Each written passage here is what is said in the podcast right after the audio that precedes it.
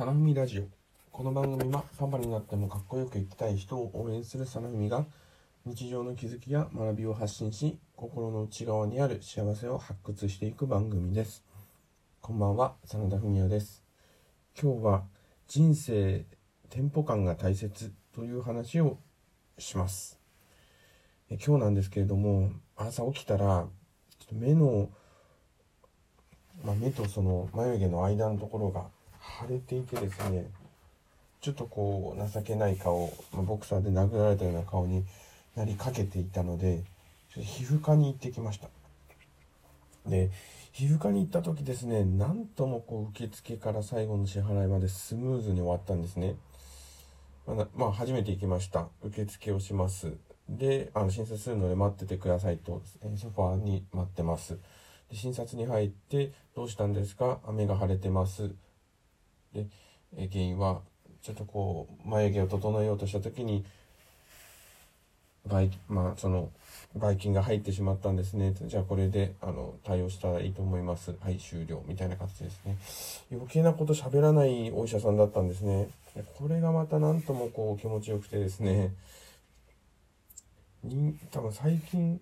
特にですけれどもいろんなことがスムーズになってるので我慢できない人間になってるな自分自身はってすごい感じます。このテンポ感っていうんでしょうかこのスムーズさっていうのはこれから何かサービスをしていく上でとっても大切なんじゃないかなというふうに思います。やはり人間興味がないことは聞いていても辛いですし長い時間何か得るために待たされるということもできにくいような人が増えてるんではないかなと思います。例えばコンビニの、まあ、買い物の時にやはりお釣りをもらうのに時間がかかったりすると多分ストレスに感じたりするんじゃないかなと思います。まあ、Suica だったり、まあ、楽あの LINEPay だったりでスムーズにあの支払いするのが結構当たり前になってきた中でこうお釣りをももらうのにこうお釣りをこう渡すのにこう手間取ってる店員さんとかがいるとちょっと私なんかはあれ？とどうしたんだろう？っていうふうに思ったりします。なんかタクシーの運転手さんであってもこうお金をこう1000円ですねって言った時にパッとこう200いくらのお釣りが返ってきたりするとやはりこう「はい」と渡して「はいありがとう」「はい」っていう降りるっていうこのスムーズさっていうのがあるかないかだけでもこうその乗り心地の満足度といいますか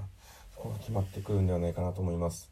でそういうテンポ感のいい人っていうのはどんな人なんだろうかって思った時に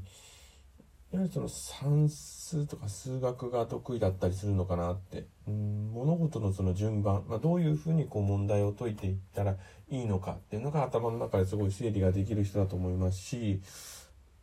まあ、違った観点で言えばやっぱ相手をよく見ていて次にどんなことが起こるのか、まあ、起こりうるのかで満足してもらうのかっていうことを想像できる人だと思います。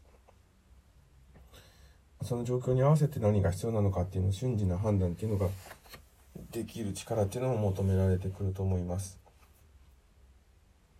ね、それを何か喋るというような場合であったらやはり言語化、まあ、言葉がスラスラ出てくるような人の方がそのテンポ感っていうのは生み出されやすいんじゃないかなと思います。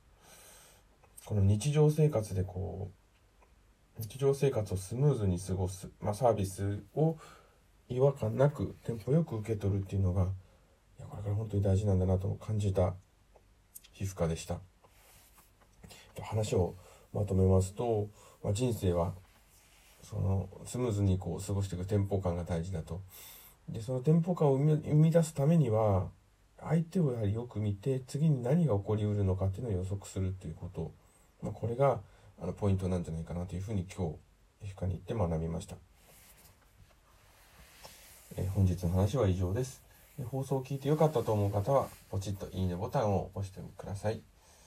また次回の放送もぜひ聴いてください。ではまた。